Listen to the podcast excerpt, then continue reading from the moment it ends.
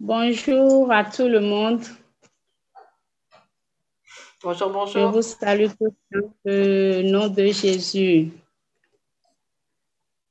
Je bénis le Seigneur qui nous fait grâce encore aujourd'hui de nous retrouver cet après-midi. Alors, j'ai un court message à partager avec vous ce soir et qui a pour titre Restons à l'abri. Restons à l'abri. Et j'aimerais qu'on lise euh, le livre de Psaume 46, versets 1 à 2. Psaume 46, versets 1 à 2. Je vais le lire ici. Il est écrit, Dieu est pour nous un refuge et un appui, un secours qui ne manque jamais dans la détresse. C'est pourquoi nous sommes sans crainte quand la terre est bouleversée et que les montagnes chancellent au cœur de la mer. Amen. Que le Saint-Esprit nous éclaire ce soir. Bien-aimés, plus que jamais, l'être humain a besoin de son Créateur. En ces moments difficiles que nous traversons dans le monde, l'homme a besoin plus que jamais de son Créateur. Il a besoin de, revenir près de lui, comme le dit la chanson que nous venons d'écouter dans la louange. L'homme a besoin de revenir près de son Créateur, de demeurer auprès de lui, c'est-à-dire se mettre et de demeurer sous son autorité. En ce sens que Dieu seul est capable d'assurer à l'homme la paix véritable et durable que l'homme recherche tant. Amen. Nous avons aujourd'hui dans le monde beaucoup d'organisations pour la paix, mais ce que nous constatons est que ces organisations ne recherchent pas cette paix, cette assurance, cette sécurité auprès de Dieu, mais ces organisations comptent plutôt sur leur propre force, c'est-à-dire sur la force humaine.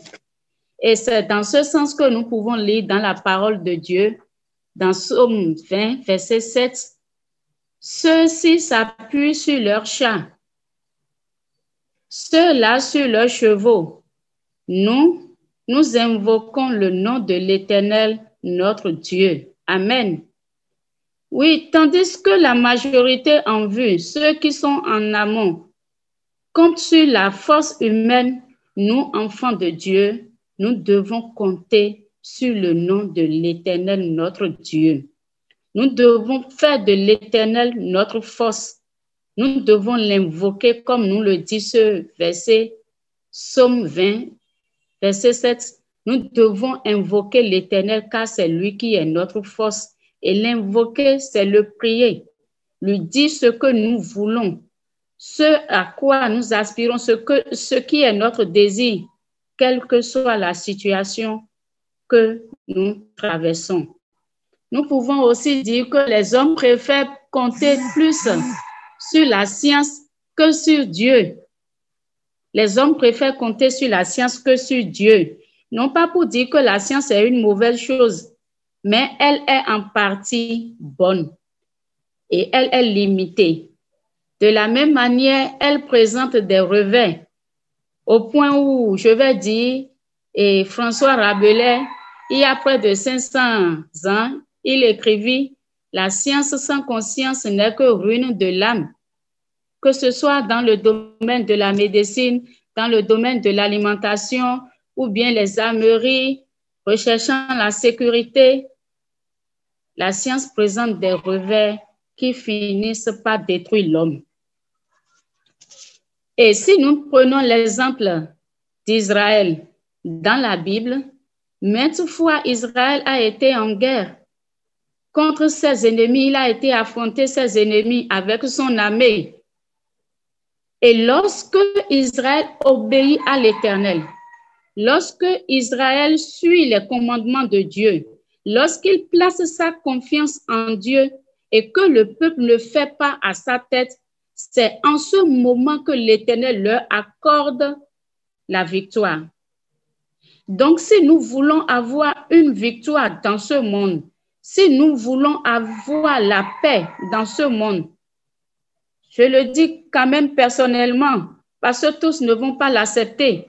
Mais si quelqu'un veut avoir la paix et si quelqu'un veut avoir la victoire pendant les moments difficiles, cette personne doit savoir également que cela sera la conséquence de son obéissance et de sa confiance en Dieu.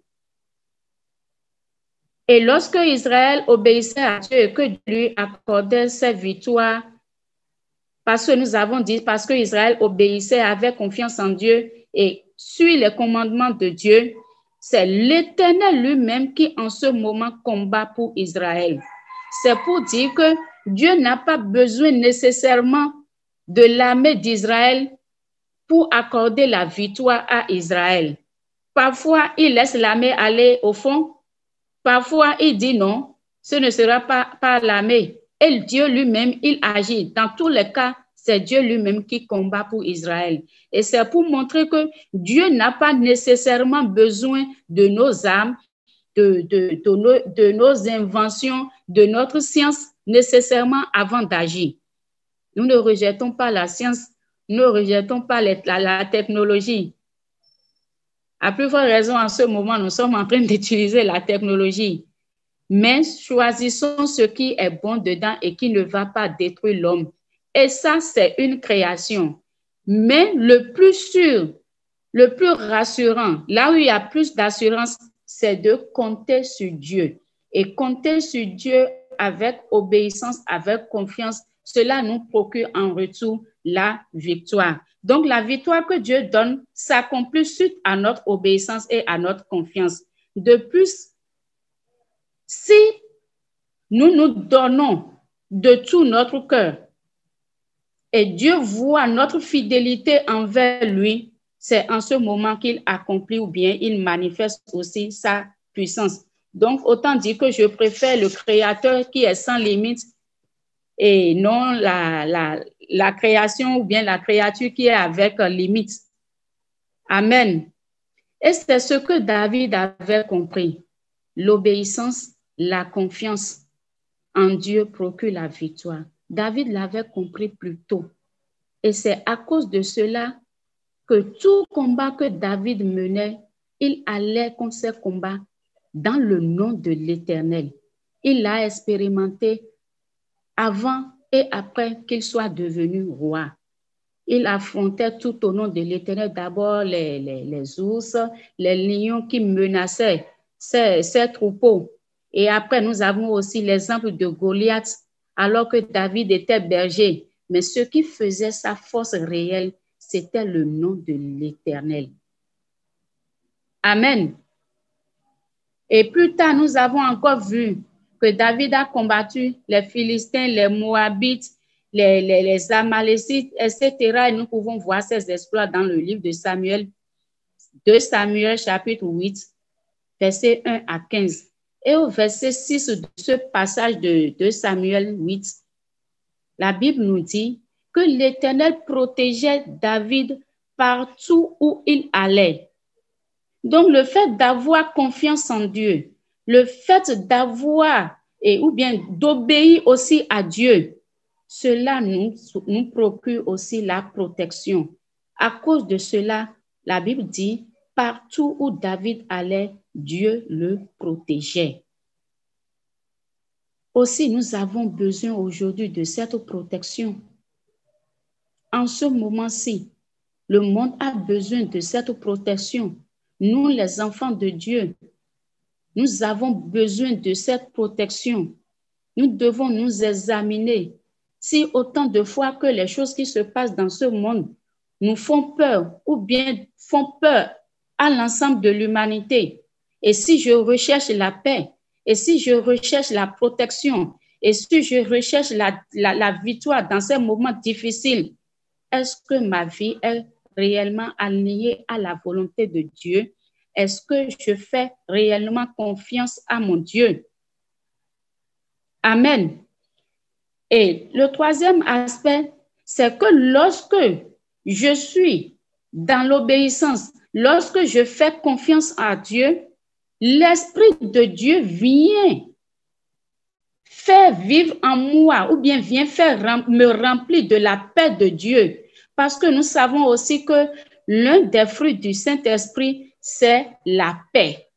Si j'ai confiance en mon Dieu et que je suis dans l'obéissance, déjà, c'est un point fort, c'est un facteur qui favorise le Saint-Esprit d'habiter en nous et il nous fait remplir de la paix de Dieu. Mais lorsque nous sommes vides du Saint-Esprit, nous devons comprendre que la nature a horreur du vide. C'est en ce moment que la peur nous envahit, c'est en ce moment que nous avons peur comme quelqu'un qui est dans le monde. Alors que si je suis dans le Seigneur et que la paix véritable de l'Éternel est en moi, je ne dois plus avoir peur comme le monde a peur ces jours-ci. Mais chez l'enfant de Dieu, on doit remarquer la paix on doit remarquer la sérénité, on doit remarquer la confiance en quelque chose au point où l'homme qui, qui est à côté de toi peut te demander, mais pourquoi toi, tu n'as pas peur? Sur quoi tu comptes? Et là, tu peux lui répondre, moi, je compte sur l'Éternel. Le nom de l'Éternel est ma force. C'est en l'Éternel que moi, j'ai confiance. C'est en l'Éternel que moi j'ai la victoire. C'est en l'Éternel que se trouve ma paix. Amen. Et c'est aussi un canal pour qu'on puisse évangéliser peut-être cette personne qui va venir ou bien qui va constater cette sérénité qui est en nous. Et nous savons que les moments difficiles que nous passons maintenant, ce n'est plus un secret pour personne que c'est les derniers temps. Tous l'ont à, la bouche, nous savons que c'est les prophéties qui sont dans leur accomplissement et que nous ne pouvons rien faire.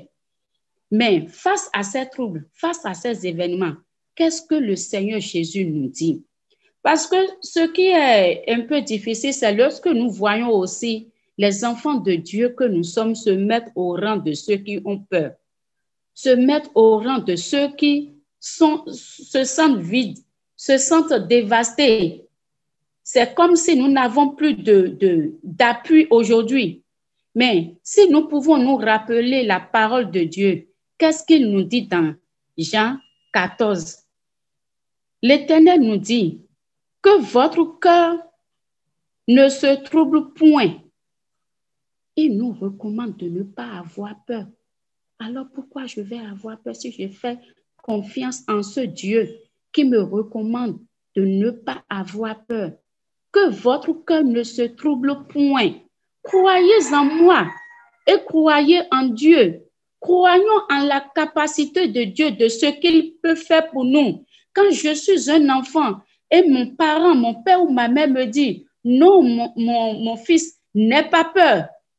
Alors je m'appuie sur lui. Je vois qu'il est capable de régler pour moi ce qui me fait peur de régler pour moi ce qui veut venir à moi pour me faire du mal.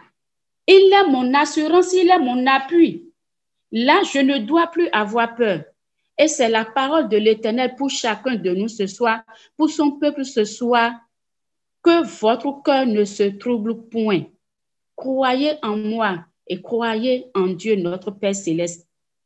Il nous a aussi fait cette promesse que j'aime tant. Et c'est ça qui me rassure, moi, personnellement. Je suis avec vous tous les jours jusqu'à la fin du monde. Quand je me souviens de cette promesse de l'Éternel, oh, je suis rempli de confiance. Le Seigneur Jésus ne ment point, il n'est point un homme pour mentir, ni le fils d'un homme pour se repentir de ce qu'il a dit. Ce qu'il a dit, il l'accomplit. Il a dit qu'il est avec nous tous les jours jusqu'à la fin du monde. Ce qui montre que lorsque nous sommes enfants de Dieu, nous devons croire en cette promesse que le Seigneur est avec nous. C'est par là qu'il nous montre qu'il se, qu'il se montre responsable de chacun de nous. Et il dit jusqu'à la fin du monde, c'est-à-dire à, durée indéterminée. J'ai sa présence avec moi. Il n'est pas un Dieu irresponsable qui peut me, me laisser le soir, venir le matin. Non, il demeure avec moi permanemment. Et dans cette responsabilité qu'il nous montre, il nous demande également une chose. Et qu'est-ce qu'il nous demande? C'est écrit dans Jean 15, verset 7. Si vous demeurez en moi et que mes paroles demeurent en vous, demandez ce que vous voudrez et cela vous sera accordé. L'Éternel nous donne cette assurance de sa présence permanente. Mais la condition pour que cette présence soit permanente avec nous est que nous-mêmes, nous puissions remplir notre part, c'est-à-dire demeurer en lui. Il a dit qu'il est disponible pour nous.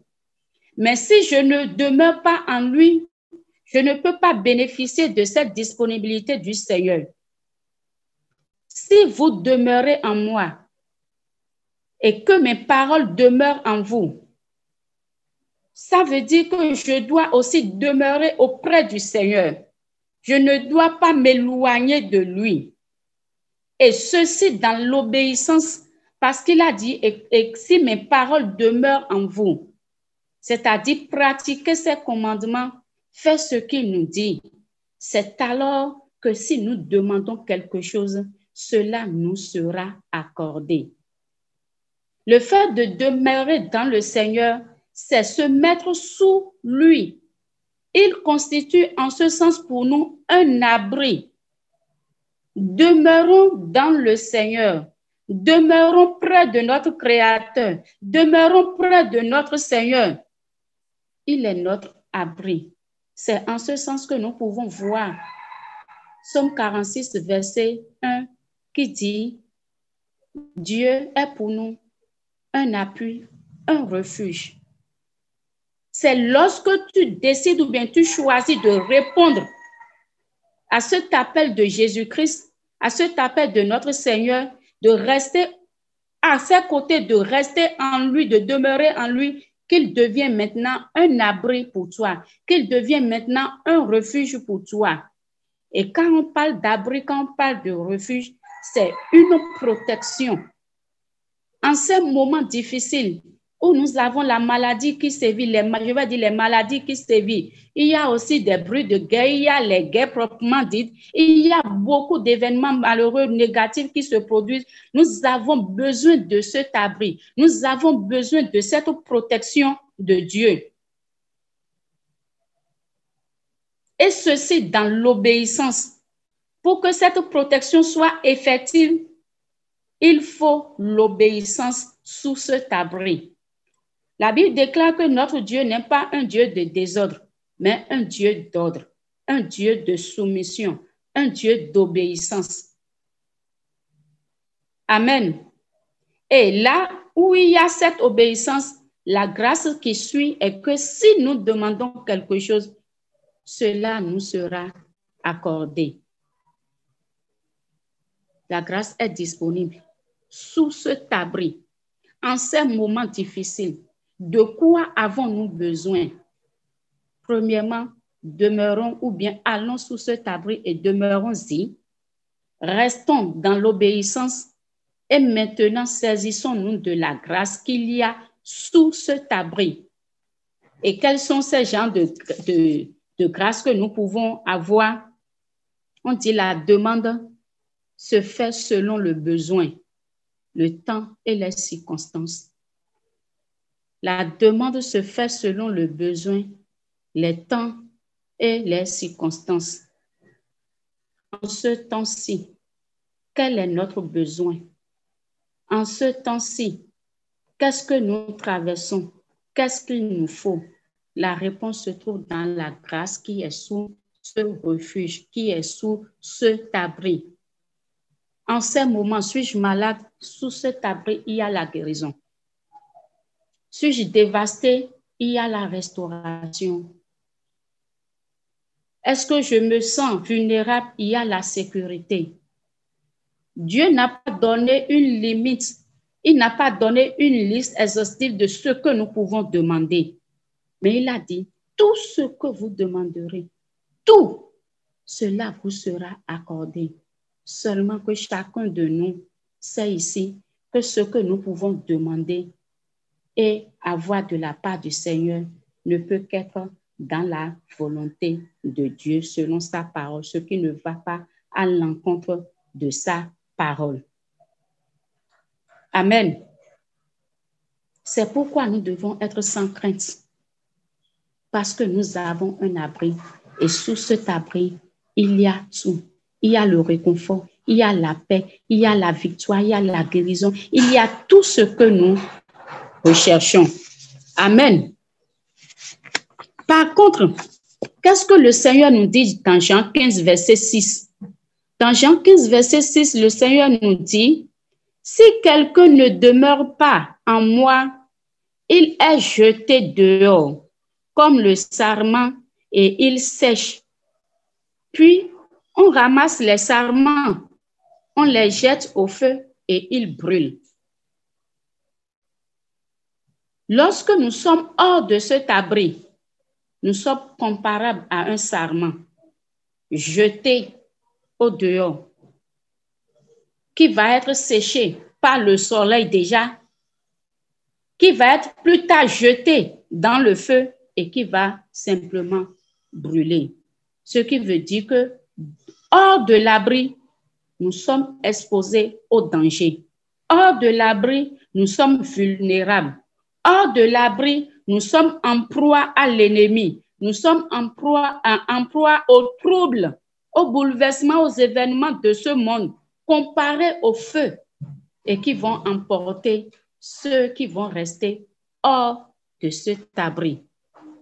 Mais si nous avons ces deux cas, comme le Seigneur aussi a dit, je mets devant toi la vie et la mort la bénédiction et la malédiction. Mais je te suggère de choisir la vie afin que tu vives. Alors, choisissons de rester à l'abri, là où il y a cette vie, là où il y a la provision, là où il y a la réponse à tout ce dont nous avons besoin, là où il y a cette protection. Amen. Là où il y a abondance de grâce de la part de notre Dieu. Oui, la grâce est disponible. Et cela doit être notre évangélisation en, ce, en ces moments-ci. De dire à un frère, de dire à une sœur, un plus grand que nous, bien plus petit que nous, notre proche ou quelqu'un que nous rencontrons, que nous voyons qui est au dehors, qui est en proie à ces événements, qui est en proie à tout ce qui se passe dans ce monde. Cela doit être notre évangélisation, de lui dire, mon frère, de lui dire, ma soeur, viens et restons à l'abri. Amen. Tel est mon message, mon message un peu court pour vous ce soir. Que l'Éternel bénisse chacun de vous. Amen. Seigneur notre Dieu, nous te rendons grâce. Nous te bénissons, notre Père, parce que ce soir encore, tu nous rappelles combien de fois tu te montres responsable envers nous. Combien de fois, Seigneur, tu nous aimes et que tu ne veux pas, Seigneur Jésus, que nous soyons séchés, que nous soyons brûlés, Seigneur, et tu t'offres, Seigneur, un abri pour chacun de nous afin de nous protéger. Oh Seigneur Jésus, viens prendre place, Seigneur. Que tout ce qui nous éloigne de toi, que tout ce qui sème la peur dans nos cœurs, Seigneur Jésus, viens les déraciner ce soir, Seigneur. Comme ces brebis égarées, ou bien la seule brebis égarée que tu vas chercher pour le ramener, pour la ramener, Seigneur Jésus, dans le troupeau. Que chacun de nous qui semble être éloigné de toi, qui est envahi par la peur, qui est tourmenté par les difficultés, Seigneur Jésus, nous te prions, viens nous chercher. Nous te prions, tends à chacun de nous la main ce soir, la main de restauration. Oh Seigneur Jésus, ramène-nous sous l'abri que tu es, Seigneur, afin que nous ayons pas, Seigneur Jésus, à ta provision, afin que nous ayons pas, Seigneur Jésus, à cette paix, à cette sérénité, cette sécurité que nous voulons, Seigneur Jésus. Oui, c'est auprès de toi, Seigneur. En ce moment même, nous nous offrons à toi de tout notre cœur, Seigneur. Ramène-nous, Seigneur, et que ta gloire se manifeste dans nos vies, Seigneur. Que nous soyons, Seigneur Jésus, des canaux que tu vas utiliser, Seigneur, pour les frères et sœurs qui sont perdus dans ce monde, Seigneur Jésus, pour les ramener auprès de toi, Seigneur Jésus. Accomplis tout cela pour la gloire de ton nom. Au nom de Jésus, nous avons prié. Amen.